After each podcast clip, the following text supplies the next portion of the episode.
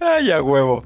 Así es, ñoños, estamos de regreso en el ñoño cast, su programa de confianza para tecnología, redes sociales, videojuegos, apps, cómics, cine. Jeff Bezos es un hombre muy chiquito. Películas de Disney que llegarán directo al cine porque lo de las demandas funciona. Entrevista con el vampiro. ¡Ay!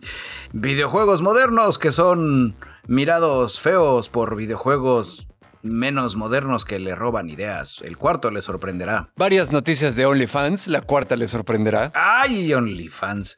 Eh, satélites de países hermanos y más noticias del espacio. Así es, también vamos a hablar de Eva un rato y así. Súbanse al maldito robot. Exactamente, súbete al maldito robot Shinji. Y bueno, pues antes que nada agradecerles a todos nuestros queridos ñoño escuchas, como siempre ya saben que nos acompañen otra semanita, avisándoles que el pinche huracán Grace nos la peló, manos le faltaron, de todas maneras este programa va a salir grabado en tiempo y forma, ya si escuchan ahí algo raro a lo mejor es lluvia o mi casa cayéndose, pero no creo porque pues en realidad está muy chiquito el huracán. Y bueno, nos presentamos rápidamente. Yo soy arroba Dashnak, su ex compita de sistemas. Yo soy su amigo y camarada cirujano de los podcasts Bicholón, transmitiendo en vivo y en directo desde el sótano de la Resistencia, que durante este episodio se le conocerá como el Geofrente. Súbete al maldito robot, bicho Ikari. No quiero. Ay, a huevo. Me da ansiedad. Ay, es una puta obra maestra esa madre. Bueno, eh... ¿El meme de me da ansiedad o Evangelion? No, Evangelion, Evangelion. Yo iba a decir ambos. Pues sí. ¿Qué te parece, Dashnax? Y para arrancar este pedo como debe de ser y porque la banda así lo pide, porque esto es una ñoñocracia, vamos a calentar nuestros órganos de fonación con una ronda rápida. Cuere, cue. Pues efectivamente resulta que Jeff Bezos es un hombre chiquito y mezquino, como ya les habíamos mencionado. Eh, su compañía Blue Origin está demandando a la NASA. Oh, ¿y ahora por qué? Esta demanda fue interpuesta el 16 de agosto, o sea, es así como que bastante reciente.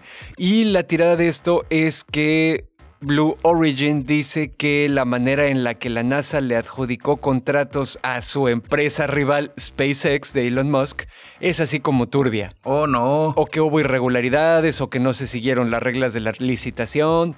La están armando de pedo, ¿no? Como debe de ser, pero si fuera turbio y así, no sería Jeff Bezos el que la armaría de pedo, sería el gobierno de los Estados Unidos, ¿no? Pues aquí la onda es que originalmente la NASA había dicho que iba a haber dos compañías que iban a tener los contratos para hacer eh, mover carga a la Luna o a la Estación Espacial Internacional, o, así las cosas que se tuvieran que hacer, ¿no? Lo iba a tercerizar la NASA como les gusta mucho a los gabachos hacerlo. Pues resulta que después pasó el tiempo y en abril la NASA decidió que su presupuesto inicial de 5.900 millones de dólares ya no era viable porque ya solo tenían 2.900 millones de dólares y solo se los dieron a una empresa que fue la de SpaceX. Pues es que también, digo, pues el señor Besos no, no ayuda mucho siendo el más millonario del mundo, ¿no? Exacto. Dirá la NASA, ¿para qué se lo damos a él la chamba? No necesita el dinero. Exactamente. Y si tan es millonario, ¿pa- ¿por qué no nos los deja gratis o más barato? Eh, total que esta demanda está ocurriendo en el Tribunal de Reclamaciones Federales de Estados Unidos y pues la idea es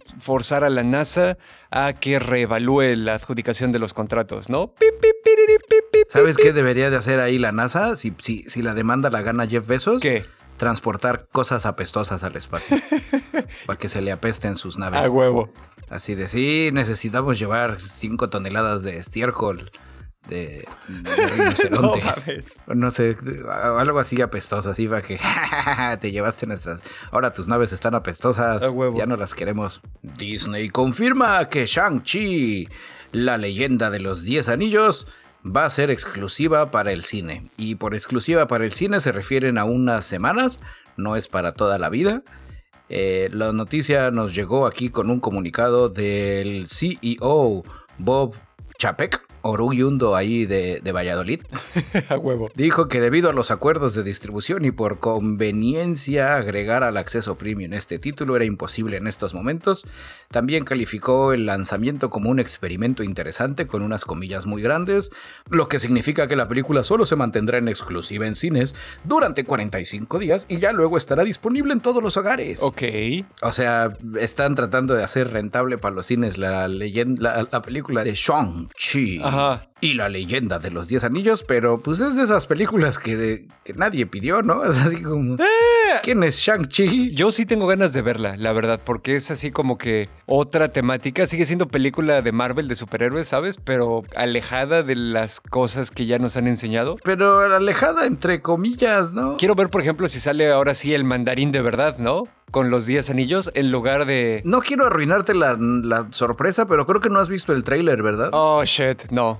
¿Por qué? No lo veas entonces y que la sorpresa te la den en el cine. Ah, bueno, está bien. Sí, te digo, yo ya vi el tráiler y, y fuera de cotorreo es así donde dices, "Pues ese no es el mandarín, que así no eran los anillos. Y digo, entiendo que por cuestiones ahora de, de- de- de la pol- políticamente correcta es un mandarín como el, lo que conocíamos, pues iba a estar muy ofensivo para la gente verde, pero... Pero el tema de que los anillos ahora son como un arma que te la pones en los brazos y disparan y tiran rayos y así, es así como que... mm, Mm, ya. No sé, y es mucho kung fu. Es- si- si la película no fuera de Marvel y fuera las locas aventuras de Shang-Chi y los brazaletes del poder, se- se- sería una película interesante. Pero en el mismo tráiler se ve cómo le están tratando de pegar con duct tape al, al universo cinematográfico. Bueno, pues vamos a echarle más carrera aquí a nuestra ronda rápida para que de veras sea rápida. Porque esto se está alentando. Sí, ¿qué te digo? Bueno, Son 45 días de, de ronda rápida. Eh, libre aquí, ya luego la liberaremos para otros medios. Y bueno, seguramente los ñoños que están metidos en la onda de jugar en computadora saben que pues básicamente hay dos opciones para las tarjetas gráficas, ¿no? Las de la marca Nvidia y las de la marca AMD, ¿no? Que antes eran las famosas ATI. Y pues bueno, aparte de eso están como que las tarjetas de video de Intel que pues siempre vienen integradas y que no sirven más que para jugar juegos viejitos o lo que sea, pero pues te sacan ahí del apuro, ¿no? Intel acaba de anunciar la creación de una marca que se llama ARC y que va a ser un conjunto de hardware, software y servicios para eh, jugar. Específicamente van a empezar a producir tarjetas de video eh, supuestamente como para darse el tiro con las de AMD y con las de Nvidia para, eh, para poder procesar gráficos. ¿no? no hay muchas especificaciones eh, técnicas respecto a los productos. Sin embargo, en los videos de presentación vemos que los chips los van a fabricar tanto para computadoras de escritorio como para computadoras portátiles, que va a tener soporte para ray tracing, que es como que lo último que hay ahorita en las tarjetas de video. Va a haber tasas de refresco variables y técnicas de mejoramiento de imagen basadas en inteligencia artificial, lo mismo que hace Nvidia con su tecnología de LSS que ya hemos platicado aquí en el podcast, ¿no? Entonces, pues bueno, vamos a ver ahí qué, qué onda con eso. Estamos atentos a ver cuánto cuestan, a ver qué van a hacer. En los videos de presentación igual vimos que lo estaban probando con la versión remastereada de Crisis, que pues sí es una pendejadota para mover y que sí lo estaba moviendo bastante bien. Entonces, pues hay a ver, a ver qué onda con eso, ¿no? Estamos atentos, con un poquito de suerte salen más baratas y ya no tenemos que romper el cochinito para poder jugar medio decente. Crean en un laboratorio un organoide similar a un cerebro que desarrolló sus propios ojos. Ok. Y miró con recelo a los investigadores. A huevo. bueno, esto viene cortesía de eh, un estudio publicado la semana pasada en la revista Cell, eh, revista hermana del ñoñocast en su ramo médico. A huevo. Aquí el chiste es de que investigadores del Hospital Universitario de Düsseldorf, Jago Kalaprishnan, Ajá. biólogo del Hospital Universitario de Düsseldorf, coautor de este mismo estudio, eh, nos platicó, ¿no? Nuestro trabajo destaca la notable capacidad de los organoides cerebrales para generar estructuras sensoriales primitivas que son sensibles a la luz y albergan tipos de células similares a las que se encuentran en el cuerpo. Pero tío bicho, ¿qué es un organoide? Ah, pequeño Timmy, qué bueno que lo preguntas. Un organoide es algo así como, como un plato de pozole y en lugar de grano de pozole y carne de puerco y pollo, porque es mixto, eh, le echan células madre pluripotentes, llamadas así para crear una multitud de células que ocurren naturalmente en el cuerpo. Ajá, ese es, es otro nombre de las células madre. Echan esas madres, las revuelven y, y ya crearon una onda como, como un cerebroide. De lo interesante de este pedo es que del 70% de los organoides cerebrales que generó el equipo formaron copas ópticas y las estructuras las formaron redes neuronales eléctricamente activas que eran sensibles a la luz. O sea, no un, no un ojo así de que, no una onda de que se vea como la masa y llega el científico y destapa y se ve un ojo que se abre y lo está viendo feo, sino que eran células sensibles a la luz y así están empezando, ¿no? Dentro de las cosas y aplicaciones médicas que va a tener este pedo, es incrementar el, uso de células madres para cosas así más chingonas. Por ejemplo, ellos ya estuvieron chambeando en restaurar células con células madres, el sistema olfativo de ratones. Ok. Y han dado a los animales cerebro parcialmente humanos, ¿no? O sea, e, están, están fringe science, dirían por ahí pero ellos dicen que no, porque, porque va a ayudarles. ¿Están jugando a ser dioses? Están empezando a jugar a ser dioses hasta que esos, esos organoides comiencen a generar campos AT. Ok. Al final el objetivo es poder ayudar al entendimiento de cómo funcionan las células madres para sus futuras aplicaciones en el campo médico. Nice. ¿Estás satisfecho, Dashna? Sí, sí, sí. Gracias. Eh, pues em, está, está chingón ese pedo de que, de que surgieron así como que medio solitos, ¿no? Los, los ojos, entre comillas. Y aún con un número limitado de neuronas tuvieron la capacidad de autoorganizarse para empezar a mapear los inputs sensoriales que venían de esos ojitos rudimentarios. Entonces, pues verga, está chido ese pedo. Pero bueno, luego le seguimos cuando haya más información. Luego le seguimos cuando tengamos más información y no corramos el riesgo de, salvemos las dos vidas. ok. ¿Se acuerdan que mencionamos que la cadena televisiva AMC, mejor conocida para sus cuates como AMC, compró los derechos de las crónicas vampíricas de Anne Rice?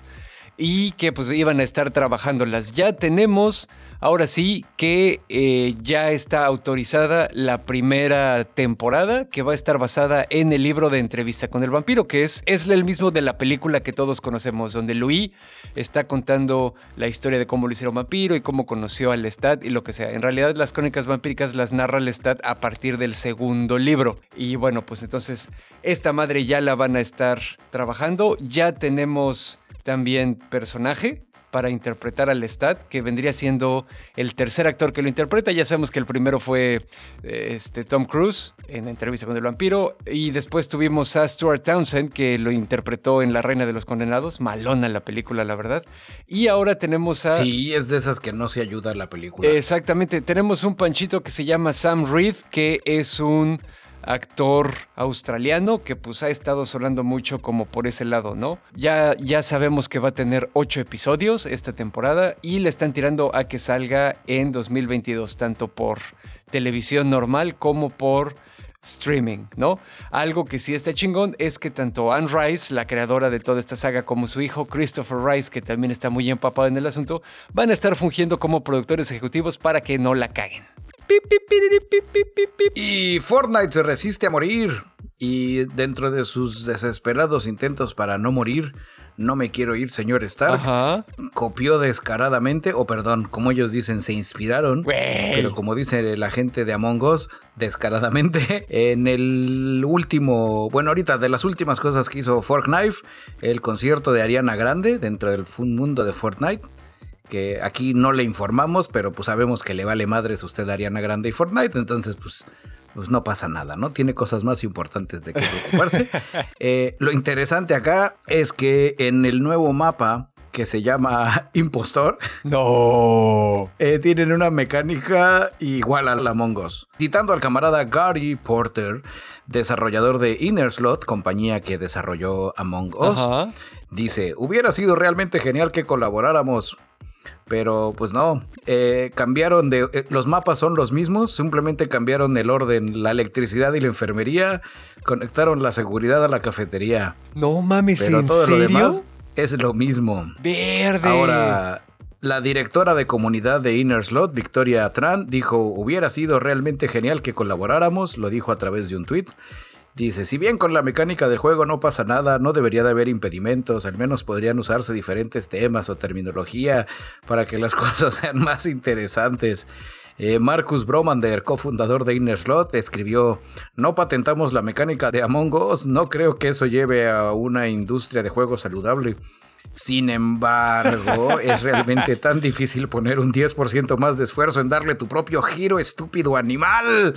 Roba ideas. Órale, qué pinches se vieron los cabrones estos, güey. No, y aguántate, güey. Todos los cabrones de Inner Slot nos mandaron aquí sus mensajes, güey. Adriel Walwick, programadora principal de Unity en Inner Slot no mencionó a Fortnite por su nombre, pero compartió una tira cómica sobre el robo de arte que es el pan de cada día en internet. Wow. Así es que es donde dices, güey, eh, están haciendo Fortnite acaba de caer al nivel de Roblox. Ya son así como que el Minion compraría del Cruz Azul de los metaversos. Eso, eso, eso.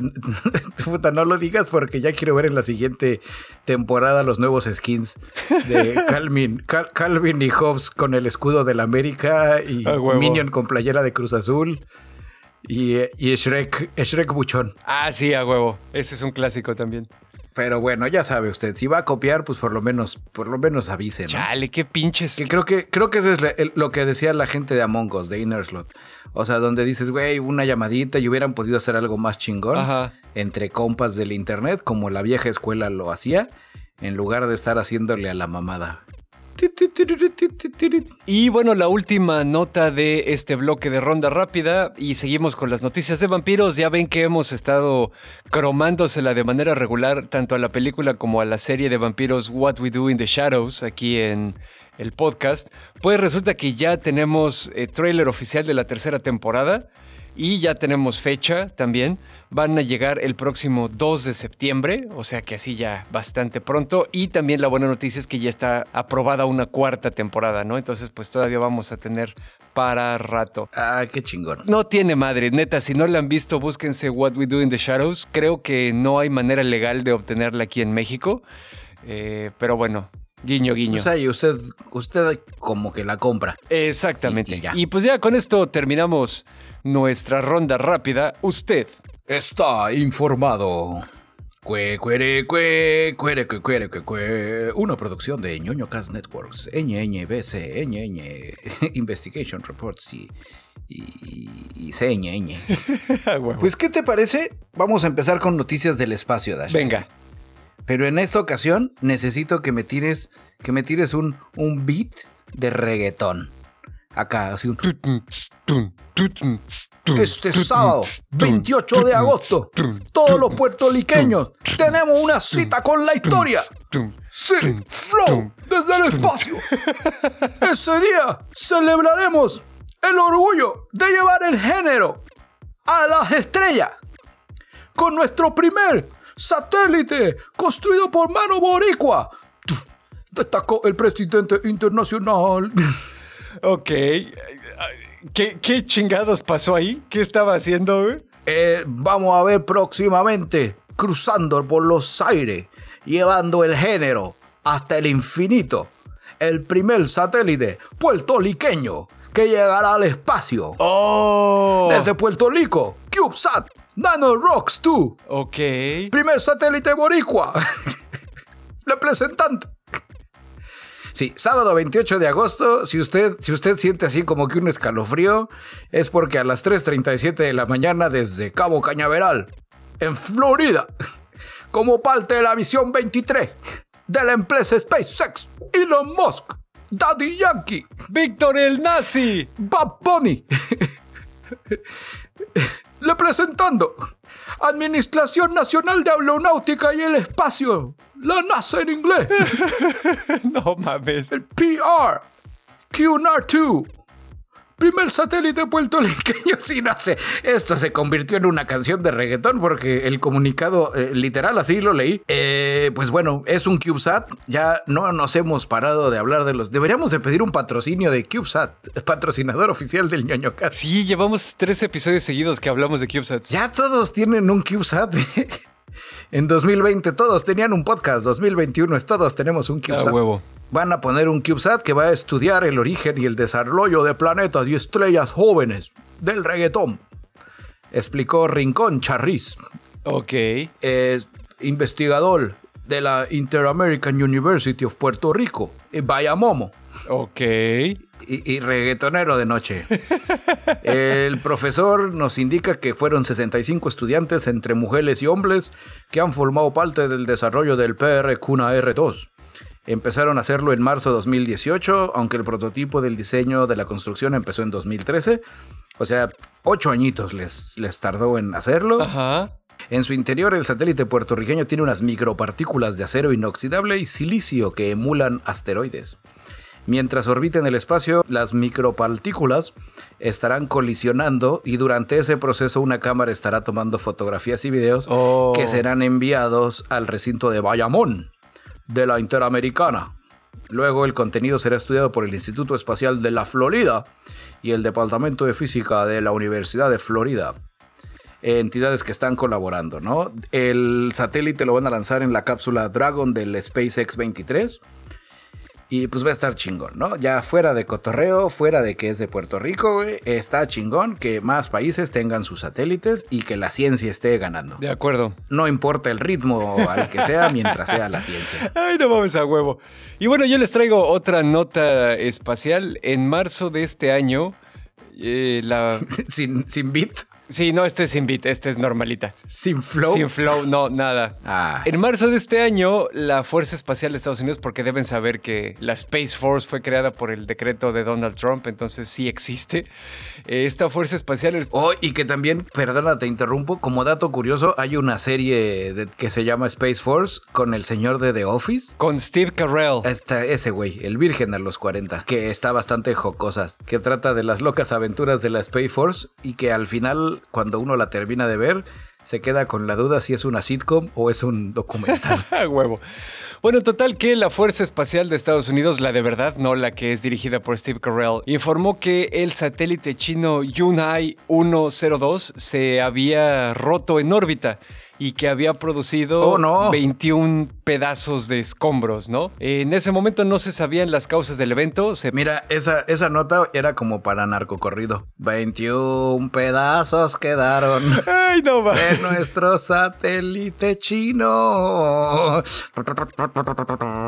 Ahora sabemos que esta destrucción del satélite fue producto de una colisión con un pedazo de basura espacial. Lo importante aquí es que la basura espacial no es cualquier basura espacial, es un pedazo de un cohete ruso. Basura comunista.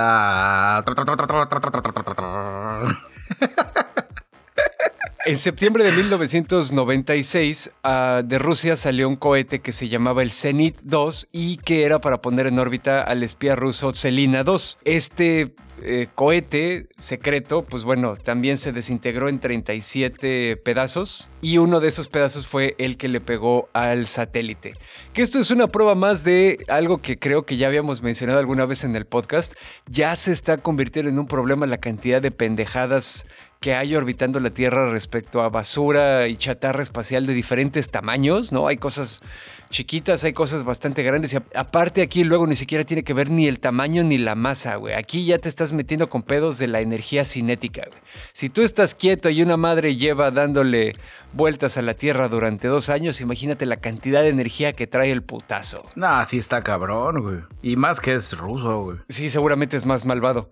O más duro, no sé. Pues no lo hicieron de plástico, lo han de haber hecho de fierro así chingón para que aguantara el espionaje de la Guerra Fría. Exactamente, así. Con picos y con AK-47.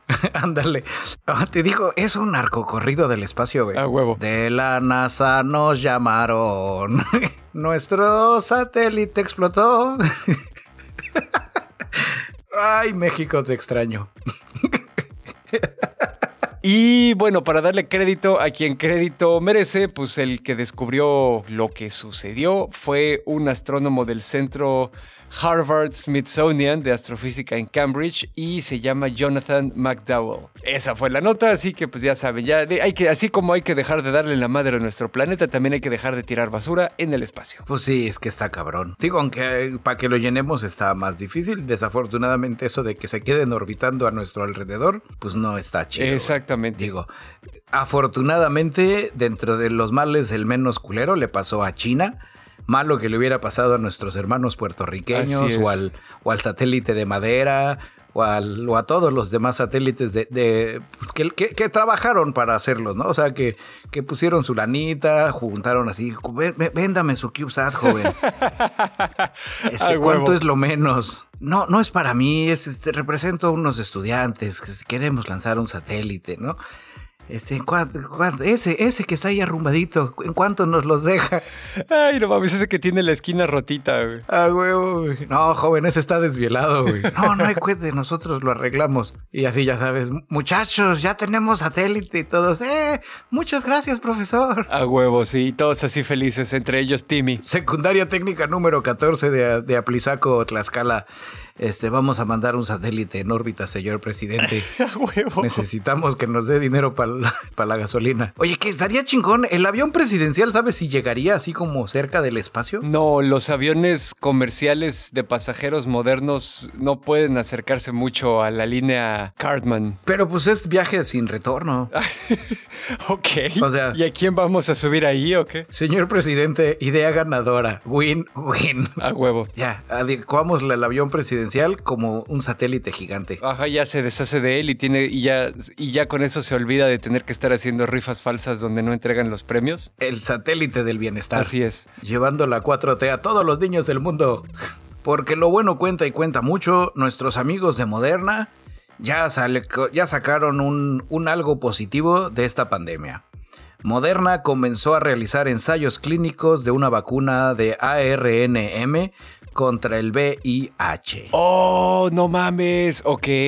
Qué chingón. O sea, todo eso que le aplicaron para acabar con el cochino coronavirus, alguien dijo, pues entre que sean peras o son manzanas, ¿qué te parece si comenzamos a aplicar esto que hemos aprendido? Porque lo tuvimos que aprender así en chinga, güey. Ajá. En, en otros virus, como el virus de inmunodeficiencia humana. Entonces, pues ya están empezando a chambear en, en, eso, ¿no? En ver de qué manera se puede trabajar y demás. Y lo más chingón es que ahorita ya van a comenzar los ensayos. El ensayo se planea que esté probando la seguridad de la vacuna y medirá la respuesta inmune generada en un pequeño grupo de voluntarios sanos. Oh, ok. Sí, porque bueno, no, no pueden andar infectando gente con VIH, así que es más bien darle seguimiento. Sí, está más cañón. Es, ya te la puse y, pues, y vemos qué pasa. ¿No? Es. Está más cabrón. Güey, eso eh, está poca madre, no mames, güey. Sí, güey. O sea, donde la madre sí salga, güey, y que de ahí se siga, ya nos vamos a volver antivirus, antivirulientos todos, ¿no? O sea, de que lo puedan hacer fast track. Aquí todo esto es cortesía de la fundación Bill y Melinda Gates. Ok. Porque pues también ese pedo no es barato, güey. Entonces ya la compañía moderna explicó sus planes para probar dos candidatas potenciales llamadas mRNA-1644 y mRNA-1574. El 11 de agosto fue que publicaron detalles sobre los ensayos de la fase 1, la mRNA 1644, y según la publicación, su ensayo va comenzaría oficialmente el 19 de agosto y van a participar 56 voluntarios que aún no hayan contraído el VIH. Órale, ok. Verga, pues sí suena prometedor. Sí, es de esas ondas que hay que ponerle el post-it, me, cae de madre. De acuerdo. Y fíjate también como dato curioso, igual para platicarles un poquito sobre la vacuna contra el coronavirus que hizo Moderna, que es igual de ARN mensajero, es una onda bien interesante, güey, porque de hecho la tecnología ya existía. Técnicamente, la vacuna contra el SARS-CoV-2, o sea, lo que conocemos como COVID-19, estuvo lista en dos días. ¿Por qué? Ahí te va. Tenemos varias compañías farmacéuticas que ya eh, estaban pensando que la nueva manera de hacer vacunas era esta, con ARN mensajero. ¿no?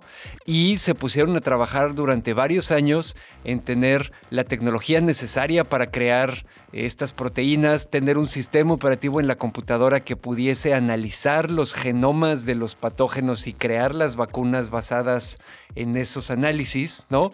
Y entonces todo eso ya lo tenían. En cuanto los chinos soltaron el genoma del SARS-CoV-2, porque ya habían secuenciado su ADN, estos cuates de Moderna lo metieron a la computadora y la computadora así en dos días se puso a chingar y le dijo a huevo, esta es la fórmula para la vacuna. El resto del asunto fue producirla, y, hacer los protocolos médicos de pruebas y seguridad y estudios y todo eso. Que ahí te va un poco con lo que vienes diciendo.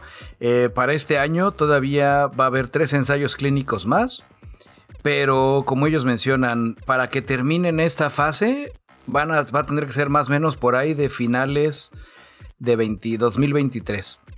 ¿Esto por qué? Porque con el COVID, pues era un virus que todo el mundo lo estaba agarrando. Ellos durante los ensayos no están infectando gente. Claro. No infectaron banda con el COVID, sino simplemente, a ver, te hago, te pongo la prueba, vete al súper, ve al Oxxo, una ida al cine y regresas. Ah, ya huevo, sí, se funcionó, no se contagió, hay antígenos. En el caso acá del VIH, pues no le van a andar diciendo a la banda, a ver, este, te voy a inyectar esta madre a ver, a ver si sí funciona. Exacto. Y tampoco les van a andar diciendo, a ver, me dejas aquí todos tus condones y vas a ir a tener el sexo sin protección no, lo pendejo, güey. Y vemos si jala, ¿no? Es así. Sería antiético. Un onda donde son 56. Sí, aunque también sería más práctico, ¿no? Así de, a ver, ya te la puse, güey. Este, te voy a dar una, una manguerita, güey. Este, ay, ay, uy, no sirvió, lo siento.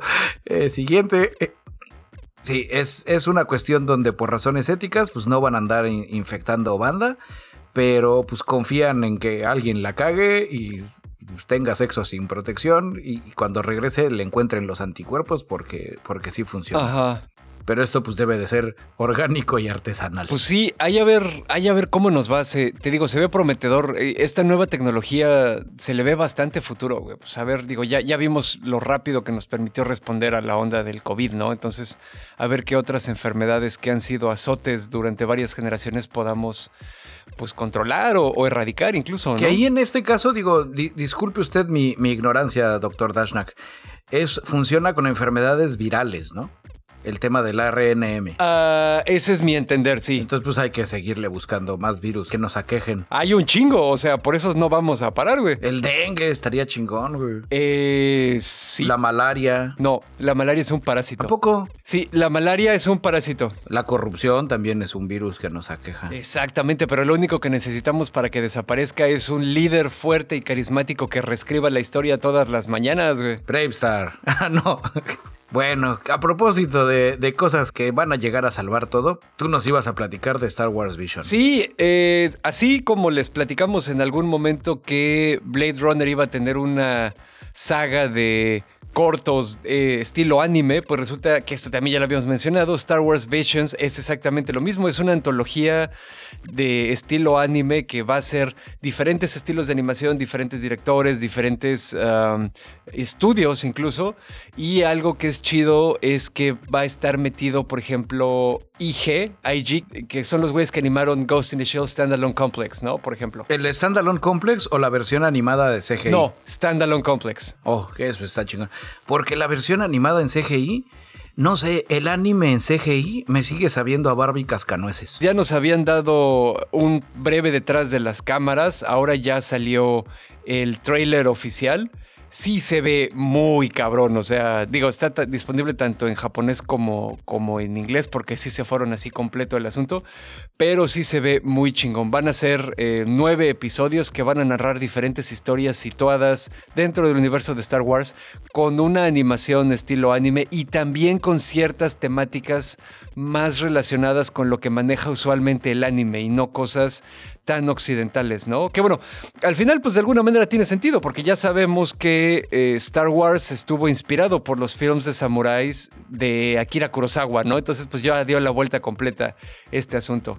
En el todo regresa. Exactamente. En el caso de las voces, por lo menos en la versión en inglés tenemos eh, un chingo de gente conocida. Está Temuera Morrison, que es el actor que interpreta a Boba Fett. Va a estar Lucy Liu, Joseph Gordon-Levitt, Neil Patrick Harris, Alison Brie, eh, Simu Liu, que es el cuate que va a ser el protagonista de Shang-Chi, y también George Takei, ¿no? El famosísimo Zulu en la versión original de Star Trek. Entonces, pues se ve muy bueno el asunto, ahí asómense, eh, se, ve, se ve que se va a poner interesante, que va a ser una de esas piezas de animación chingonas del universo de Star Wars. Había una fan-made de hace muchos años, una especie de no intro, sino un clipcito animado estilo anime de Star Wars. Y era una chulada, güey. E, ese es lo mismo que te digo. Es el lenguaje visual que tiene el anime. Nada le gana, güey. Y aquí de las cosas interesantes, hay uno dentro del trailer que me recordó el estilo de animación de Kill a Kill. Oh, ok, ya. Que me da ese saborcito así, ya sabes, donde muy pinche dinámico, muy todo veloz y más sables láser y rayos eléctricos rojos güeyes que detienen usos de la fuerza que van a hacer sonrojar al universo cinematográfico de Star Wars. Así de, de, ¿por qué tú no eres tan chido como ellos? ¡Pah! A huevo. Estúpido Kylo Ren. Ay. Sí, aquí eh, quiero creer que si lo está haciendo Disney va a ser canon y que muchas de esas cosas pues van, van a dar para más, ¿no? Para, para eso que le hacía falta al universo de Star Wars no cinematográfico, sino a las series alternas. Bad Batch ya creo que ya terminó. Yo ya me, me, me desconecté un poquito. Me voy a esperar a, a, a ver que, que, digan que va a haber segunda temporada para ya terminar de esta primera. Ajá. Pero sí llega un punto donde, donde es más de lo mismo. Donde dices, güey, otra vez, güey, ay, buscar y caminar y las naves. Y, Ok. y sí, y los sables, ¿no? Ay, sí, ya traen sus sables. ¿De güey, cuántas maneras ey. diferentes puedes contar la misma historia, no? Sí, lle- llega un punto donde... mm, y, y- y en el caso, por ejemplo, algo que vimos aquí en Star Wars Visions es el uso de la fuerza al, al puro estilo del anime.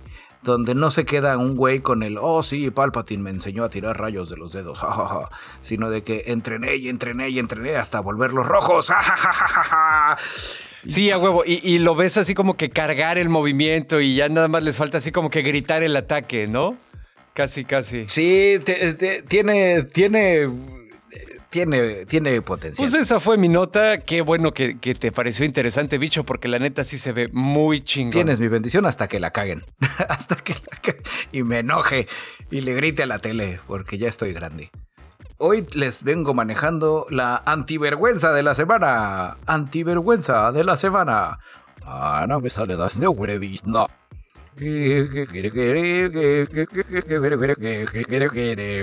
Eh, un ingeniero creó una especie de réplica funcional de lo más cercano a las telarañas de Spider-Man. Oh, ok. Es eh, un youtuber JT del canal de YouTube Built IRL, o sea, hace in real life. Ok. Creó una versión funcional de la pistola de gancho de Batman y no se quedó ahí. Dijo, me voy a seguir, voy a seguirle metiendo galleta a este pedo hasta crear una versión Oh. funcional de la telaraña de Spider-Man. Órale, no mames, ok. No se dañó ninguna araña radioactiva en el proceso, pero hasta ahorita es lo más chingón, güey. Eh, ya había creado, ya no es, su prim- no es su primer prototipo, ya lleva bastante, bastante tiempo, muy complejos, donde tiene que llevar una mochila, un compresor de aire, este, cuaron 350 telara- arañas creando telarañas en tiempo real huevo. y demás, ¿no? En este último intento simplificó el hardware muy cabrón, entonces en lugar de lanzar un cable con un gancho de agarre en el extremo, creó un tubo de metal simple alimentado por propano comprimido y un encendedor de diseño personalizado que lanza un cable largo incrustado con ganchos de metal que se aseguran cuando se envuelvan alrededor de una viga de metal, o sea, tampoco es para navegar en cualquier lado, es es un lanzador de cables tipo telaraña Ajá. que se atoran en unas vigas especiales que él tiene ahí y las prueba. Lo más chingón de este pedo es que el video lo probó en una especie de pista de parkour. Oh, ok. Que más que pista de parkour es como una especie de alberca de hules con hules espuma. Ya. Y cuando ves como chung la tira y ¡juan! se cuelga, chung se cuelga, chung se cuelga. ¡Clan! Hace caída de superhéroe. Oh, así con rodilla al piso. Eh, un poco. Porque también es ingeniero, la agilidad no es lo suyo. A huevo. pero se le agradece el intento. Está, está muy chingón, güey. La neta está chingón. Es de esas cosas que les vamos a colgar en el Facebook del ñoñocast después de publicar este episodio. Para que se vayan a dar una vuelta. No había como mucha manera de que de veras fuera como telaraña, porque pues necesitarías una cantidad infinita de material, ¿no? O, o mucho más de lo que puedes traer enrollado cómodamente Ajá. en tu... Es un poco la misma chingadera que el, el equipo de maniobras 3D que usan los vatos de Shingeki no Kyojin, ¿no? O sea, ¿cuánto pinche cable pueden... Ándale, de Yakimeshi con Tampico. Exacto, ¿cuánto pinche cable pueden traer ahí guardado? Pero bueno. Sí, y que también no es como una manera muy práctica de matar titanes, ¿no? Pero pues bueno, suspendemos nuestra incredulidad a esperando tener una buena historia. Sí, ojalá ahora se, se le ocurre a este compa decir, vamos a hacer el... el, el ¿Cómo era el, el arnés de maniobra 3D? Ajá. A ver, a ver si, se, si le sale. También la otra de las cosas de Shinjeki no Kyoji que no me cuadraba era la posición. El, aunque sea la mitad de nuestro cuerpo, creo que si nos pusieran así como buscando nuestro punto de equilibrio no sería la cintura. Sí, de acuerdo, aunque también eso sí tratan medio de resolverlo porque tanto en el manga como en el anime vemos varias escenas donde están entrenando y rompiéndose la madre. Ajá, con los arneses. Aprendiendo a mantener el equilibrio, ajá. Sí, está bien, está bien, es, es anime, no nos podemos enojar con ellos. Exactamente. Pues a propósito de cosas con las que sí nos podemos enojar, ¿ahora qué hizo Elon Musk? Ah, pues ya sabes que este cabrón está acostumbrado a hacer lo que se le da la pinche gana sin que nadie le pregunte, ¿no? Eh, pues ya saben que eh, hace unas cuantas semanas llegó a México Starlink, que es el proyecto de SpaceX, obviamente junto con Elon Musk, para proporcionar internet satelital en todos los lugares del mundo donde haya cobertura, ¿no? Resulta que están pasando ahorita ahí por un problema la marca, porque resulta que en México ya existe una empresa completamente mexicana con capital mexicano que se llama Star Group y que acusa a SpaceX de querer bajarles la marca Starlink. Oh no. Aquí les vamos a hacer el anuncio. Star Group es, y aquí estoy citando a nuestros camaradas de nuestro medio hermano Digital Trends, Star Group es una compañía de telecomunicaciones que ofrece servicios de televisión o de internet vía satelital en el territorio mexicano. Y se especializan pues en atender sectores rurales o con poca cobertura, ¿no? Que pues es lo que queda libre y que no está cubierto por lugares como Telmex o Easy. Lo que nadie quiere. Exactamente, ¿no? Ah, ya aquí se estuvo consultando a expertos o por lo menos especialistas en propiedad intelectual y al parecer Star Group registró la palabra Starlink antes que el Starlink de Elon Musk. Su, oh, su registro es de 2015. Eh, ya sabes que pues, aquí en México la entidad que lo maneja es el INPI, ¿no? el Instituto Mexicano de la Propiedad Intelectual. Y bueno, entonces, pues eso fue lo que pasó. Después, en 2018, un grupo de abogados trabajando para SpaceX, que me los imagino así, todos maldosos como los abogados del señor Burns, le pidieron al INPI que se anulara el registro de Starlink, del Starlink mexicano, pues, argumentando que cuando se registró no se señaló con precisión cuál era el servicio que iba a estar protegido bajo ese nombre, ¿no? Oh. El INPI les dijo, te vas a la verga, güey. Eh, todo el registro de Starlink por parte de Star Group está en orden. Después de esto, después de que el INPI los mandó al carajo, los mismos abogados maldosos de SpaceX ahora fueron con la sala especializada en propiedad intelectual del Tribunal Federal de Justicia Administrativa de México y ahí sí les dictaminaron que la marca Starlink de Star Group debería ser considerada nula y esto ya le limpiaría el camino a Elon Musk y a su banda de maldosos. Starlink. Sin embargo, todavía no se acaba este pedo, güey. Star Group ya metió un amparo y están argumentando que SpaceX simplemente llegó con intenciones de avasallar y arrebatarle su marca en complicidad con el Tribunal Federal de Justicia Administrativa. Entonces Oh, ya no. empezaron los chingadazos y sí, de alguna manera, pues me queda claro que esto es una instancia más de Elon Musk. Eh, acostumbrado a hacer lo que se le da la pinche gana, ¿no? Y ya, o sea, ah, no, sí, estos güeyes valen verga, güey, yo quiero la marca. Pero aquí se topó, se, se topó con pared. Si este pedo, rescatando lo que decíamos, si este pedo fuera anime, es donde los humildes abogados con un chingo de corazón A de la compañía mexicana, güey, A hicieron un poder ancestral que los poderes, que los abogados armadura dorada no conocían, A huevo. que fue de- despertar el, el amparo. fue así, ¿qué? Esa técnica es prohibida en mi país. ¿Qué es esa técnica? Ustedes son caballeros, digo, abogados de tercer mundo. Lo sabemos, pero juntos invocaremos amparo de Atena.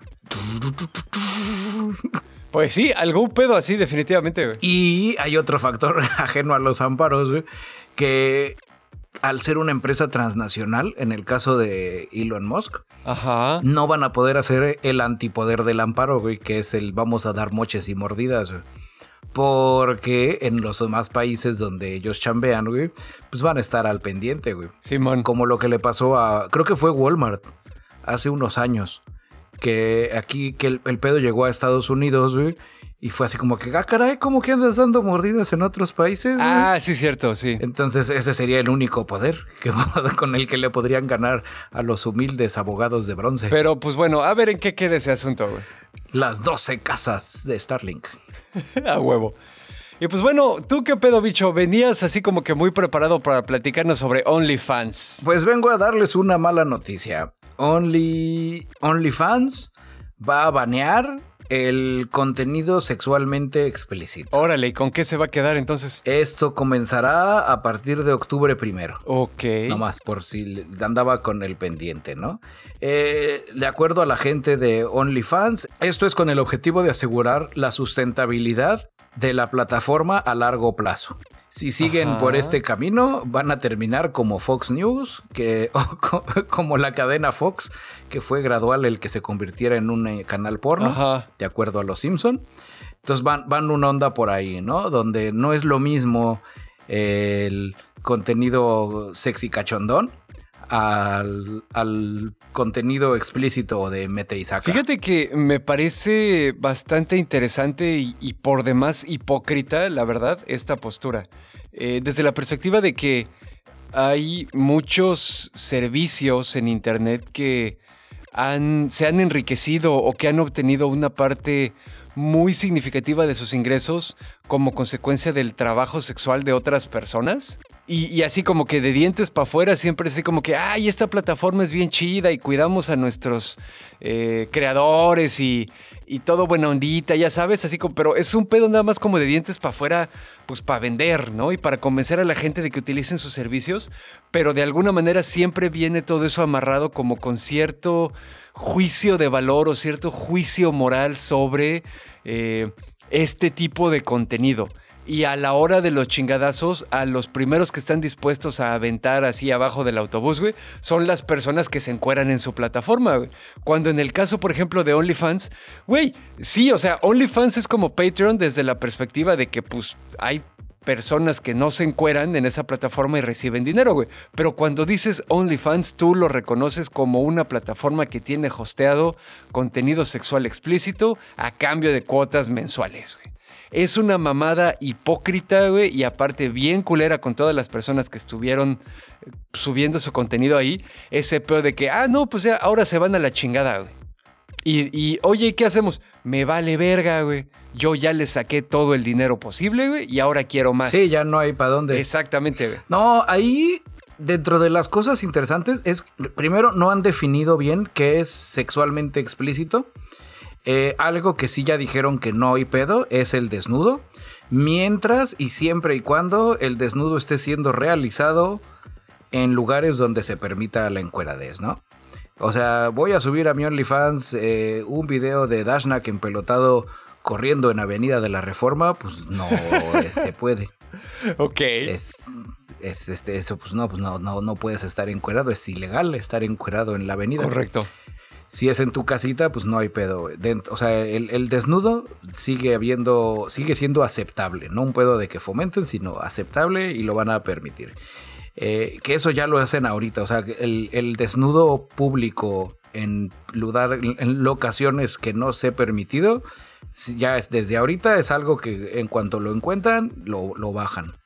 Pero pues sí, no han, te digo, no han explicado bien a qué se refieren con el contenido sexualmente explícito digo, leyéndole y tratando de un poquito de verle por dónde va el pedo, creo que me suena más bien a que no se convierta así en un canal porno, o sea, en un donda donde, donde veas puro mete y saca y demás, sino de que pues le echen, pues le echen más galleta, ¿no? Eh, eso es hipócrita. Porque también quiero creer que nosotros estamos, es, es hipócrita, pero pues es para mantener la marca es para no volverse un metroflog con encuerados. Porque mira, otra cosa que están haciendo estos güeyes es que acaban de anunciar también el lanzamiento de una madre que se llama OnlyFans TV. Ah, caray. Es una aplicación oficial para iOS y Android. Y fíjate, acaba de pasar exactamente lo que te dije, güey. Dije OnlyFans TV y ¿qué pensaste? Ah, pues debe ser otra madre como Pornhub, ¿no? Porque todo el mundo los conoce así. Ajá, o, un Pornhub más acá, más exquisito. Pero no, resulta que esta aplicación es gratuita y, los usuarios van a encontrar ahí cosas que estén disponibles en la plataforma, pero que no sean contenido para adultos. hay cosas como recetas, eh, clases, entrenamientos, eh, explicaciones para, para deportes, meditación. Exactamente, o sea, abandonaron los güeyes así como que todo su asunto y eh, yo creo que esta parte de banear o de, o de, querer banear el contenido sexualmente explícito viene amarrado con esta onda de que vamos a sacar ahora OnlyFans TV y quieren ahora ser así como que respetables, ¿no? Entonces, pues, eh. Fíjate, está cabrón, güey. Es una de las plataformas más populares para este tipo de distribución de contenido. Tienen más de 130 millones de usuarios cada mes. Son 400 millones de dólares. Es, es una empresa que eso cuesta. Entonces, imagínate, güey. O sea, más vale que su próximo paso comercial que están haciendo ahorita esté bien pensado y valga la pena el enemistarse con todos los creadores de contenido sexual, güey. Porque si no, mira, se van a meter en un pedote ahí. Pero es como cuando platicábamos el tema de Games Workshop con, que les aventó el pedo a Kickstarter y a Patreon. Ahorita lo que va a poder pasar, digo, uno que conoce del internet porque llevamos toda nuestra vida aquí, es que si ahorita alguien se aplica, güey y es un pedo de Dashna en chinga habilita más espacio en el servidor. Y vamos a hacer ñoñocast.com diagonal este, aquí ve sus cochinadas. Eh, pues la gente va a migrar a otra plataforma, güey. Exactamente. Eh, muchos de los, muchos también de, muchos de los creadores de contenidos en, en OnlyFans, en, al menos en España, en América Latina, y lugares de más por acá, eh, sé que han hecho la migración a canales directos, donde ya no le das la lana a OnlyFans y ellos te hacen la apertura, te hacen el Patreon, sino de que abres una especie de lista de distribución en Telegram o un canal de WhatsApp y me depositas por PayPal y ahí yo mando los packs y se ahorran el 10% de... No, y eso pasa en todos lados, güey. Y ahorita cada rato, por ejemplo, eh, los creadores de Twitch, cada que Twitch les cambia alguna mamada, se van a YouTube, güey. Y los creadores de YouTube, cada que YouTube les cambia alguna mamada, se van a TikTok, güey. Y así se la van llevando y van cambiando de plataformas nada más con la consecuente pérdida de eh, audiencia, ¿no? Porque pues también, por alguna razón que yo a la fecha desconozco, tengo, por ejemplo, en, mis redes sociales personales gente que escucha el podcast, ¿no?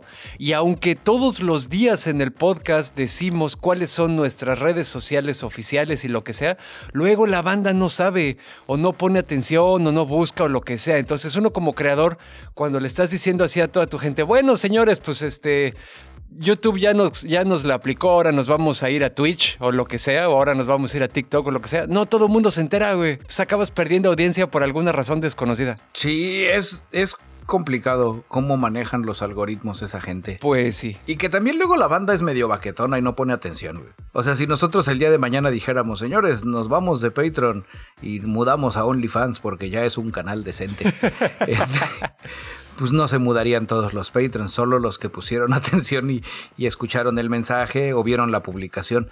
Alguno que otro dirá, ay, ¿dónde se quedaron? Ay, pues yo hace un chorro, yo nada más estoy aquí y, ya no me acordaba, ya sabes. Exacto. O sea, las suscripciones fantasmas podrían ser y que funcionan para cualquier otra cosa. Ustedes no se vayan. Sí, nosotros vamos a seguir en Patreon, camaradas, no se preocupen. Y le seguimos mandando cochinadas hasta que nos cachen. no mames. Pues mis queridísimos camaradas que luchan por la libertad y la justicia, eh, como ustedes ya deben de saber, eh, Afganistán valió madres y ya no habrá ni libertad ni justicia, sino puro régimen talibán. Hasta cierto punto, pues nos queda lejos, ¿no? Es muy triste el que haya países donde por ser mujer o minoría o, no creer lo que ellos creen, pues uno tenga miedo de que se lo quiebren.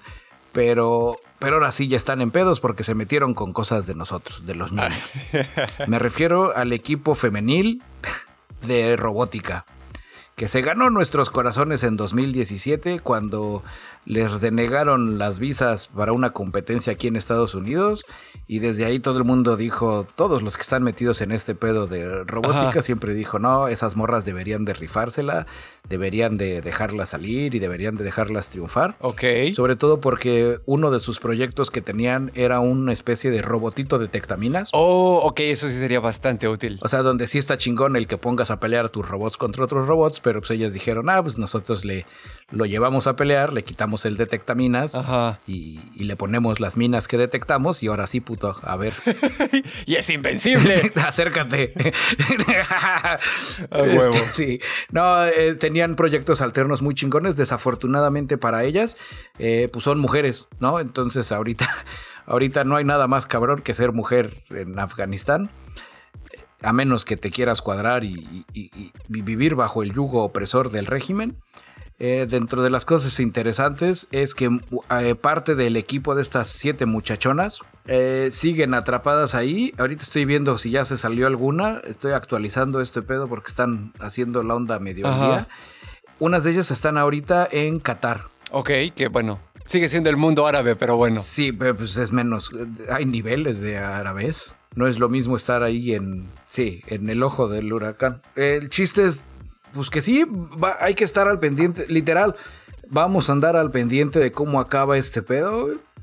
Eh, el, ha habido comunicados referentes no solo a ellas, sino en general a lo que son investigadoras y demás que viven en Afganistán, donde el régimen talibán prometió que permitirá que las, las niñas puedan ser educadas eh, de manera exenta a lo que se permite bajo la ley Sharia pero pues todas las investigadoras, todas las científicas, todos los estudiantes, todas las ingenieras dicen, sí, Simón, güey, sí te creo, güey. Son un grupo terrorista de mugrosos, güey, que no perdieron oportunidad con hacerse con el control del país para regresarlo a seguir las instrucciones de un pinche libro de la edad del bronce, güey.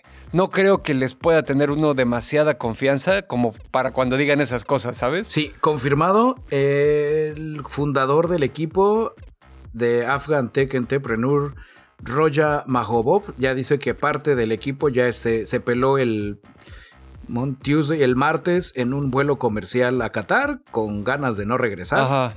Y van a continuar allá su educación, ¿no? Están. Es, es, complejo. Me voy a adelantar otra nota, Algo que no estamos contemplando ahorita, y que mucha gente, desde periodistas, investigadores, eh, gente que estuvo metida en el proceso como la resistencia y demás, están ahorita... Los que funcionaron como traductores también. Lo, de lo que, lo que sea que haya funcionado del lado que no estaba del lado de los talibanes, está en pedos. Ahorita hay un programa por parte del gobierno de los Estados Unidos, su departamento de inteligencia, de borrar lo que encuentran en las redes, donde que si, que si el soldado John Smith estuvo en tres tours en Afganistán y se hizo compa del güey que vendía kebabs, güey. Me borras todo, güey, porque donde estos cabrones se encuentren que, que Abdul, el de los kebabs de ahí a tres cuadras de la embajada, era tu compa, güey, se lo van a quebrar. A huevo, exacto. O sea, ahora creo que es una onda donde las herramientas de, de informática que utilizan gobiernos opresores para censurar deberían de echarlas a andar eh, para el bien de la banda que no se pudo pelar en los aviones, en los camiones, en lo que sea, cuando se cerró ese pedo. Hay una foto que vi hace poco que es súper, pues es llegadora, donde ves de un lado el helicóptero tipo banana escapando, que fue el último, cuando, se, cuando tumbaron todo el pedo en Vietnam. Ajá y que los gringos dijeron, ya nos vamos. y el mismo, el mismo modelo de helicóptero en la embajada en Afganistán, donde dices, güey, es, es lo mismo, pero no es lo mismo, ¿no? En el caso de Vietnam, quiero creer que era una lucha por a lo pendejo, güey. Por ideales que nadie entendía, güey, y razones que nunca comprenderemos. En este caso, pese a que sé que no lo hacían por la libertad, sino por el cochino petróleo, un daño colateral de esa lucha era que la gente podía tener abro unas comillas muy grandes, un poquito más de libertad de la que van a tener con un régimen que ya quisieran los afganos vivir en China. Sí, no, completamente de acuerdo, güey. Ahí sí no, no hay para dónde hacerse. Incluso eh, el régimen talibán ahorita ha liberado varios comunicados diciendo, por ejemplo, que no esperan el ajuste de cuentas con nadie y que no se quieren quebrar a nadie, ¿no? Que lo único que quieren es ya tener su país.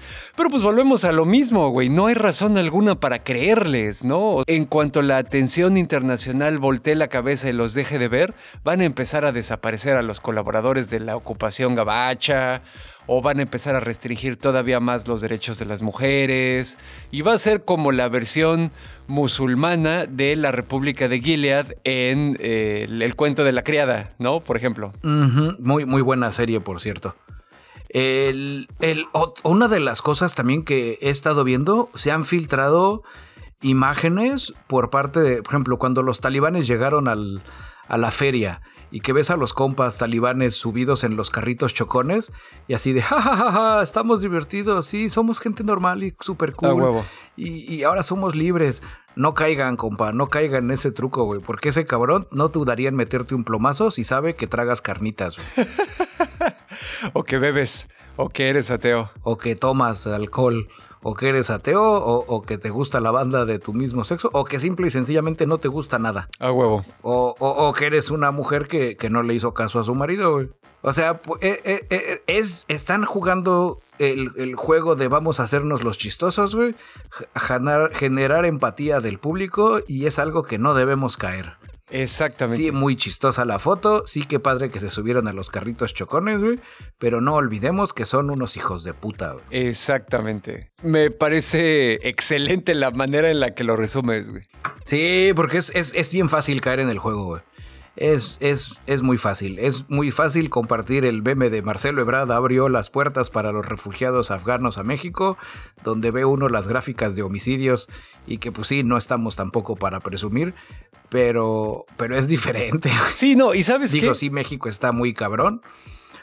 Pero aún así, güey, no está como allá, güey. Hay otra cosa también de alguna manera en estos últimos años, a lo mejor en esta última década, la sociedad se ha volcado a la tarea de tratar de hacer, de alguna manera, de enmendar ciertos errores del pasado en lo que se refiere a la geopolítica, ¿no? Y específicamente me refiero a las cosas como el colonialismo de las potencias grandes y de las superpotencias sobre los países jodiditos como los algunos de los países de Medio Oriente o los países en América, etcétera, etcétera, ¿no? Entonces, existe también como todo este pedo de, la culpa histórica, que hasta yo lo llamaría culpa blanca, porque mucha gente de alguna manera lo divide también a través de líneas raciales y no siempre es así de simple, como dicen muchas académicas, ¿no? Hay una cuestión de interseccionalidad ahí que luego se ignora. Pero pues entonces también ahorita la banda de repente se les hace fácil decir, ah, sí, a huevo, güey, pues ya que se salgan esos pinches gabachos de ahí, que les regresen su país.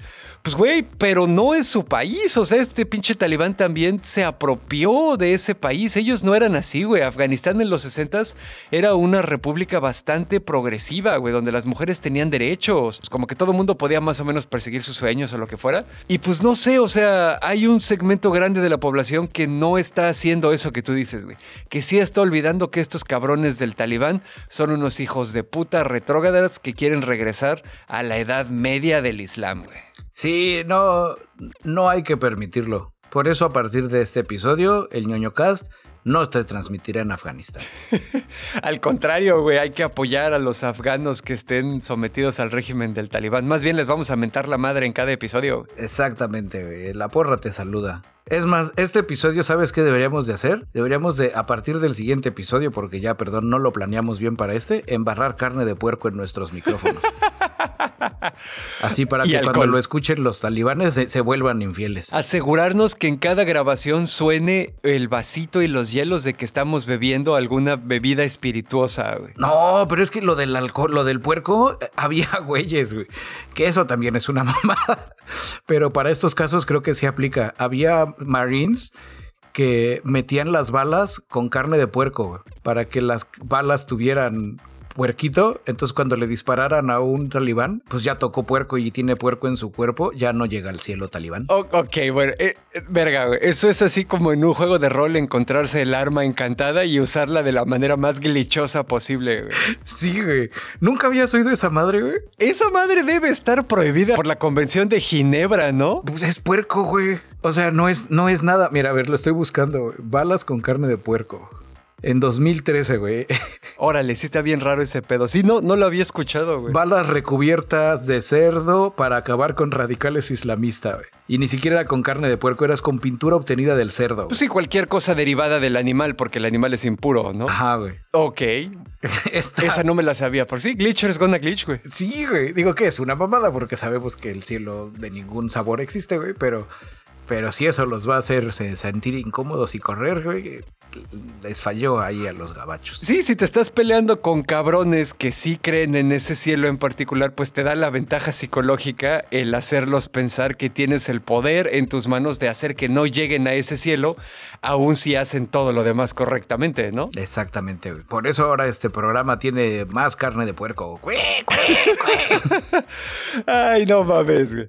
Un respeto también a la gente que profesa la religión musulmana que, que no son extremistas como esos cabrones. Ustedes disculpen, no es cerdo de verdad. Sí, no, nuestro pedo aquí no es con el Islam, es con los radicales. Si usted le quiere dar un, un llegue al cómo está el pedo de Afganistán, eh, búsquese una joya fílmica de 1988 que se llama Rambo 3. Ay, no mames, la vendiste. Sé que suena a chiste, güey. Pero denle, fuera de cotorreo, denle un llegue. Hay spoiler alert. Eh, los rusos son los malos, están en Afganistán. Rambo lucha junto al pueblo afgano para liberar al coronel y medio darles una pequeña victoria al final. Eh, previa a esa batalla donde todo está en contra del pueblo afgano, uno de sus compas amigos de la película le dice a Rambo, eh, los romanos lo intentaron y, los afganos aquí seguimos. Y luego fueron los ingleses y los afganos aquí seguimos. Ahora son los rusos y los afganos aquí vamos a seguir, güey. En este caso, pues la actualización 2021, güey, los gringos lo intentaron y los afganos ahí siguen. Es un pueblo inconquistable. Así es. Así es que denle un, denle un llegue a la película, eh, se va a poner de moda próximamente, van a ver. También dato curioso, lo que ahora conocemos como el talibán son los hijos ideológicos de un grupo de peleadores que los Estados Unidos entrenaron, los entrenaron en técnicas de guerrilla para luchar contra la invasión de los rusos y ahora están usando esas técnicas contra ellos, ¿no? Pero bueno, en fin. Ups, no les debimos de haber enseñado también. O les debieron de haber instilado la Orden 66. Acuérdate cómo, por ejemplo, este, existe así como que la leyenda de que los maestros de artes marciales no le enseñaban a su alumno más prometedor la última técnica más poderosa para que no les fueran a bajar el lugar, ¿no? Hasta que probaran esos alumnos que no querían el poder solo por tener el poder. Qué mala suerte que los gringos no vieron esa película. Así es. Y bueno, hablando de cosas animescas y japonesas, ¿qué pedo, bicho? ¿Qué pedo con Rebuild of Ava? Después de 10 pinches años de esperar el final de la saga, después de 7 pinches años de estar esperando la última película, finalmente todo llegó a Amazon Prime y ya la pudimos ver. Bueno, yo no la he terminado de ver, aviso. Voy a los primeros 15 minutos. Tuve una, un, un lapsus brutus. Eh, me puse a ver la última, no esta, la anterior. La 3. La 3. Porque también digo, siendo honestos, se, se, la mamaron con los nombres así, con tantos números y punto y cero y, y 3.1416, donde dices, puta, creo que sí es esta. Al final descubrí que no había visto la anterior, entonces no perdí el tiempo, simplemente me, me puse al día. Ya llevo 15 minutos de la nueva, güey. Eh, es una chulada, güey. Eh, lo poco que llevo, las animaciones son una hermosura, güey. Soy fan del género mecha, todos lo saben. Me gustan a mí mis, mis robots destructores grandotes y que no le saquen el parche, güey. Por algo me caga Shinji, güey. Pero está muy chido, güey. Es, es, está, muy, está muy bien hecha, güey. Sí, definitivamente. Mis, mis impresiones aquí son, son rápidas, por lo menos desde la parte técnica, ¿no? La, la película es definitivamente una masterclass en todo, güey. En musicalización, en animación, en dirección, en escritura del guion. Eh, todo, todo no tiene madre, definitivamente. Está hecho a mano, casi, casi, ¿no? O sea, con una cantidad de amor. El, el director y creador de Eva, Hideaki Anno, ese cuate nos dio un, un, profundo regalo por el que la neta sí me siento bastante agradecido. La obra artística que produjo tanto con la serie original de 1995 como con el Rebuild, estas últimas cuatro películas, ¿no? Eh, está muy cabrón por donde lo veas. Tiene, tiene un mérito artístico, tiene un mérito introspectivo tiene toda esta onda de a la vez ser un anime de mechas, pero estar deconstruyendo el género de mecha a la vez y usarlo como una metáfora para hablar del crecimiento personal, es una pinche chingonería, güey. Yo sí pinches lloré cuando, cuando empezó la película y lloré otra vez con el pinche final porque es una chingonería, güey. Ay, yo no lo he visto el final. Ahí dentro de las cosas, ahí vamos veloces. Es Evangelion 101. Si usted no ha visto nunca nada de Evangelion, Dashnak le va a dar una recomendación de por dónde empezar, porque es, es, más suyo que mío. Y también te iba a pedir de favor, si, bueno, termina de darnos cómo empezarlo. Y ya que nos digas eso, si nos puedes platicar qué necesitamos saber, así una especie de mini breve resumen, antes de ver esta última película o antes de ver todas las películas, o no sé, estás, tú estás en los controles. Dashnak. Ok, pues mira, aquí varias cosas. Eh. Se supone que las, estas cuatro películas, Rebuild of Eva, eh, están, son un standalone, ¿no? Hubo en algún momento una teoría de que este pedo era un time loop ya con las cosas que pasan en la película 3 y en la película 4, yo por lo menos me suscribo a la interpretación de que son cosas completamente diferentes y en teoría podrías verlas sin haber consumido ninguna otra de las encarnaciones de la historia.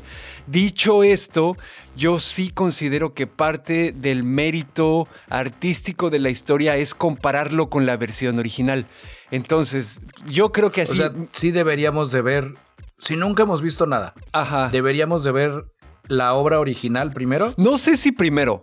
Depende qué tanto le quieran entender. O sea, podrías ver primero Rebuild of Ava y luego irte a ver la serie del 95 que está en Netflix junto con las dos películas de esa época, como para contrastar pero sí hay un elemento de temporalidad. La primera versión de Eva se hizo cuando el director tenía pedos mentales para los que él no tenía un concepto. Eventualmente descubrió que lo que él padecía era depresión clínica severa.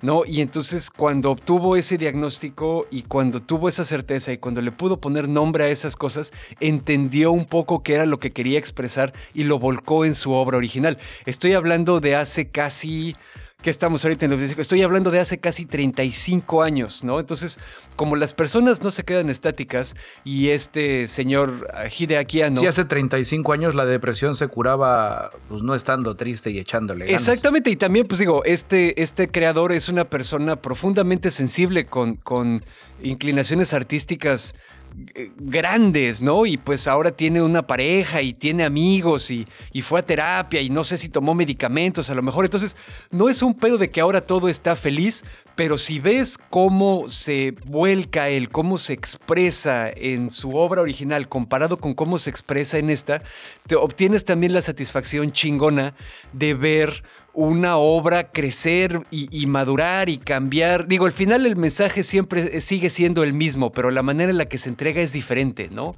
Eh, se tomó muchas más libertades él también en, esta segunda tanda de películas en Rebuild of Ava, porque pues sí asume que los principales consumidores van a ser los que conocen la obra original. Entonces hay cosas que de repente se brinca hay cosas que de repente no profundiza porque dice, ah, sí, esta madre ya, ya la vieron en, la, en el anime pasado. ¿no? Que a lo, mejor, a lo mejor no es relevante para entender la historia o el mensaje, pero es así como para rellenar el background, ¿no? Entonces, a lo mejor sí, sí valdría la pena. El manga, digo, es una obra perfectamente prescindible para esto. Es otra encarnación donde los personajes son diferentes, lo que sea. No estuvo involucrado el, el director Hideaki Anno en esto, más bien lo hizo Yoshiyuki Sadamoto, que es el responsable del diseño de los personajes originales. Entonces, bueno, esa la puedes dejar. También hay un montón de spin-offs, lo que sea. Si te quieres meter eh, y no le has entrado, pues ve primero el anime original con las dos películas, que es Muerte y Resurrección y el final de Eva, y ya. Y ya después te avientas, este, te avientas Rebuild of Eva. Pero de todas maneras, digo, contemplando en que es alguien que no está seguro pero que tampoco quiere invertir cuántas horas es todo lo que acabas de decir. Ay, pues son 26 episodios de veintitantos minutos de la, del anime original. De End of Ava creo que es hora y media. Entonces, pues ahí, ahí échale cuentas. O sea, no, no está tan cabrón entonces. No, no son los eh, 4000 episodios de One Piece o los que pinches tengan, no sé, güey. Que aún así podrían arrancar viendo el rebuild, el primer rebuild. Y si se atoran, pues se van al anime Y si sí le entienden, pues ya se siguen de, con los reveals. Pues sí, fíjate, también aquí hay otra cosa que me parece interesante. Hay muchas personas, tanto de la generación vieja del anime original como de la nueva de esta, que se clavan como en una onda completista de tratar de entender todo el tecnobabble que avientan. ¿No? Y que hablan de que Los Ángeles y la lanza de no sé qué, y el objeto Gólgota, y la llave de Marduk, y los fallos del infinito, y así te empiezan a aventar un chingo de, de conceptos raros, como cuando el señor Sixto Paz habla sobre encuentros extraterrestres y vomita datos así nada más para que su interlocutor no le pueda contestar nada, güey. Es, es un pedo así, cuando en realidad el mismo autor ha dicho, güey, estas cosas las puse porque suenan chingón, güey. Esto no es el mensaje ni siquiera sé yo cómo funciona bien el cuarto impacto, por ejemplo, ¿no? El cuarto impacto, donde vamos a ver los vergazos y la animación y todo va a estar muy chingón. Y si lo quieres interpretar a un nivel mucho más profundo, vas a ver que es una metáfora para la aceptación de la madurez, para la aceptación de la sexualidad y del deseo sexual, para el entendimiento de la soledad, etcétera, etcétera, etcétera. Y entonces, de repente no necesitas así ni siquiera clavarte en, bueno, ¿cuántos clones hay de Rey Ayanami? No, o sea, ya hay un punto en el que dices, güey, los que hay. Exactamente, la que importa es la que vimos ahorita. Debo de confesar que cuando vi el anime, antes la, la serie, a mí sí me pasó ese pedo, Donde yo venía de una escuela um, Robotech, más Z, Koji Kabuto. donde, donde tus mecas, eh, Koji Kabuto, ese güey, con que le den medio Eva, no hubiera habido ningún impacto. Este, donde tus mecas son explicables en, el caso de Eva, sí. Eh, allá hasta ahorita en el rebuild fue una onda donde empecé a verlo desde una perspectiva más, lo voy a ver por el mero disfrute de la historia sin tratar de buscarle las chichis a las lagartijas y lo disfruté mucho más. Es más, es más el, e, el, mensaje no son los madrazos de los robots, ese es el eye candy. Exactamente. Lo chingón es, es la narrativa y la historia y la interpretación personal que le puedas dar a los acontecimientos.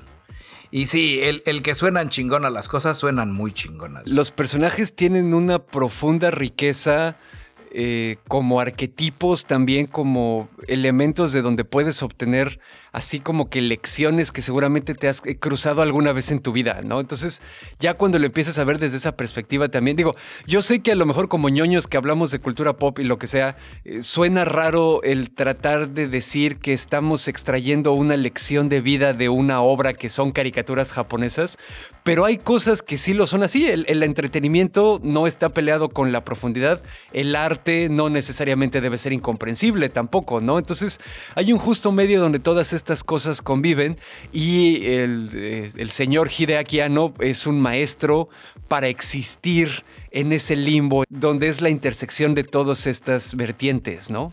Es sin comentarios. Es, háganle caso a Dashnak para Evangelion.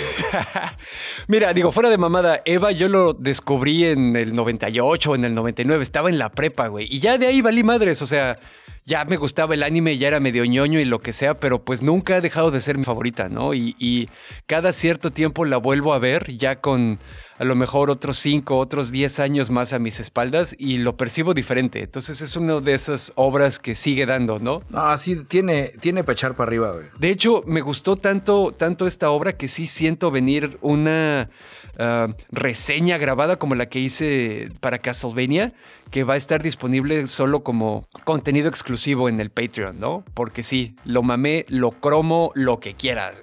Lo carta que decías de que él se despide y deja la obra, creo que el mundo del anime aprendió bien su lección cuando Dragon Ball GT no le hizo caso a, a su creador y, es de esas cosas que nunca pasaron. Exactamente. Al menos en el universo de Dragon Ball. No creo que la caguen con una obra como Evangelion, güey. El respeto que le puedan tener a ese compa, güey. Y porque saben que los fans de Evangelion son hardcore. Pues sí, pero por otro lado también te encuentras que allá en Japón hay eh, máquinas Gillette para rasurarte con la imagen de alguno de los pilotos.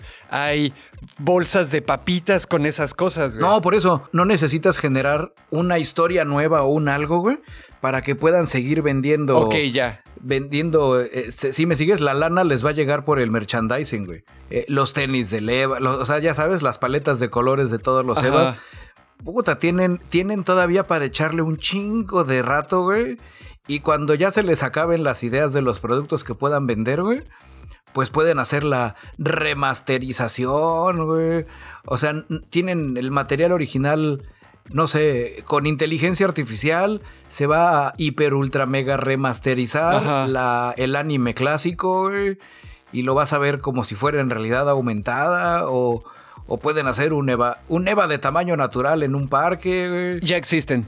Hay un récord Guinness al respecto. Eh, o uno ahora sí de tamaño natural, natural, que te puedas meter y manejar. No sé. Eh. Fíjate, sí veo, veo una vertiente donde a lo mejor sí podría haber un spin-off, güey.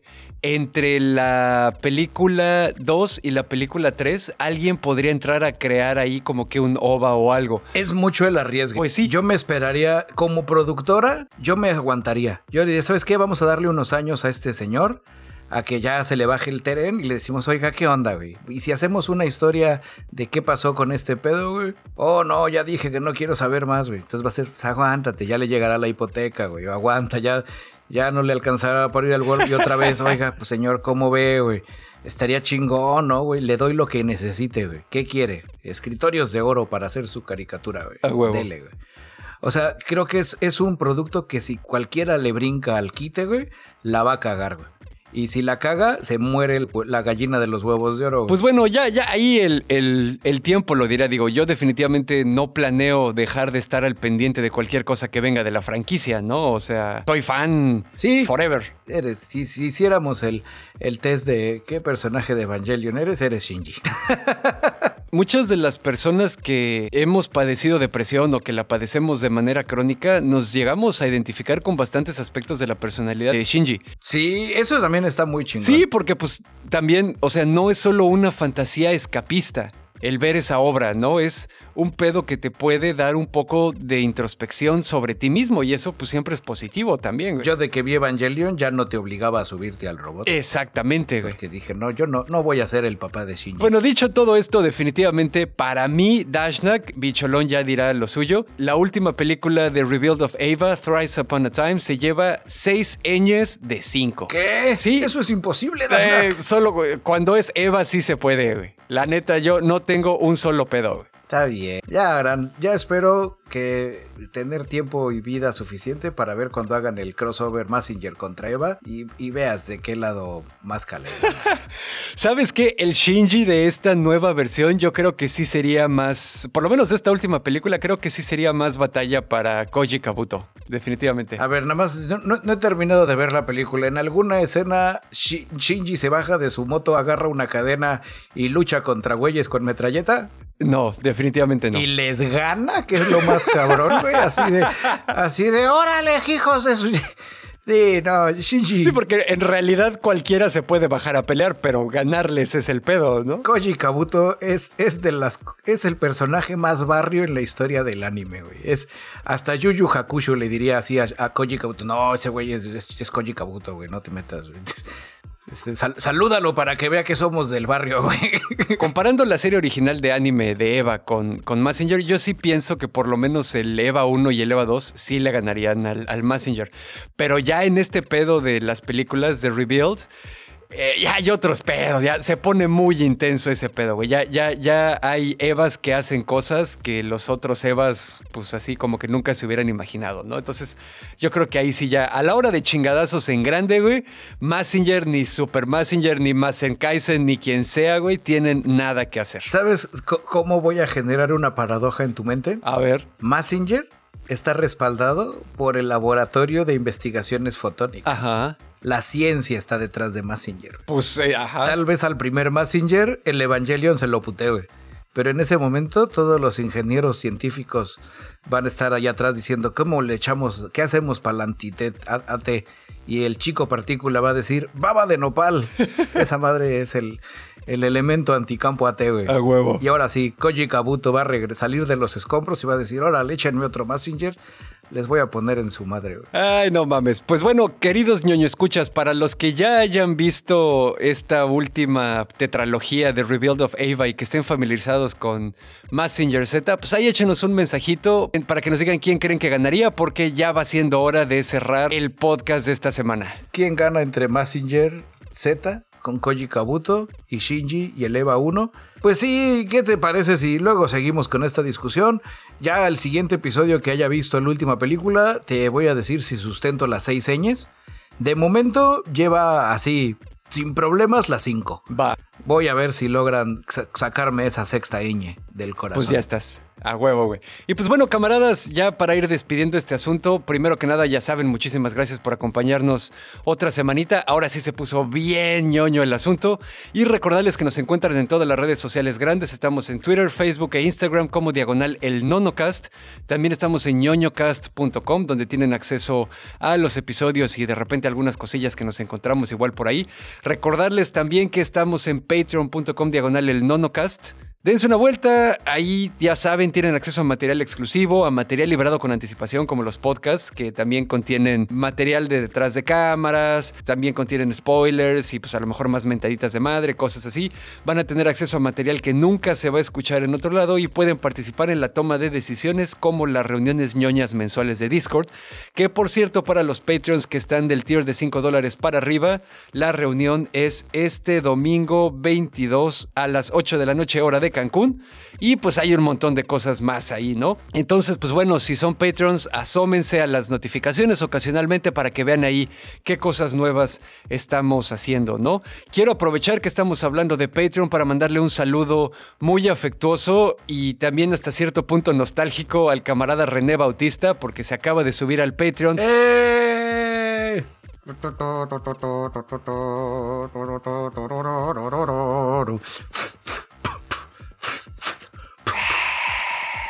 Y aparte de todo, pues a este camarada tengo el honor de conocerlo y llamarlo mi amigo desde la preparatoria, ¿no?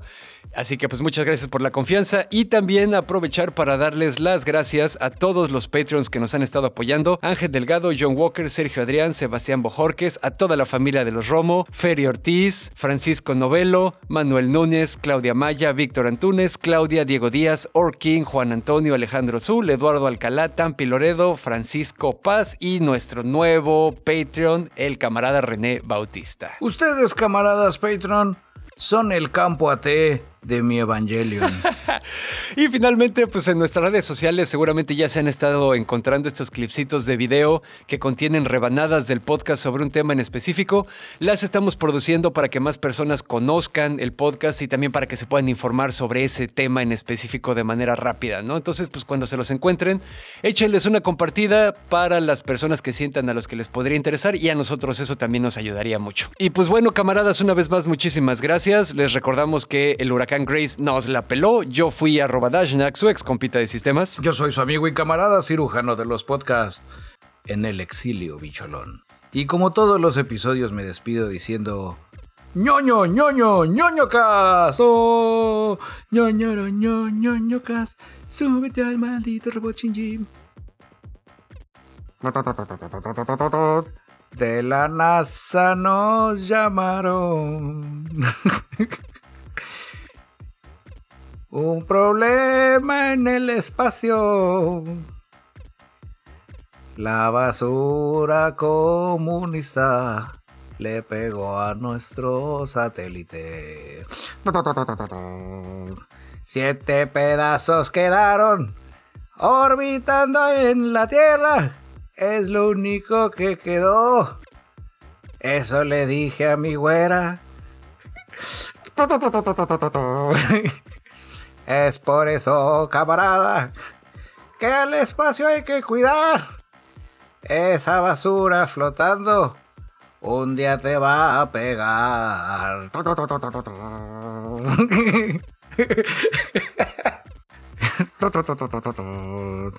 Esa lección aprendieron allá en la Guayan. Por eso, mi camarada, yo te digo, la aprendas tú. Saludos hasta Pekín. A huevo. Ese era el cierre que le hacía falta, güey. Ay, le editas para que cuadre chingón.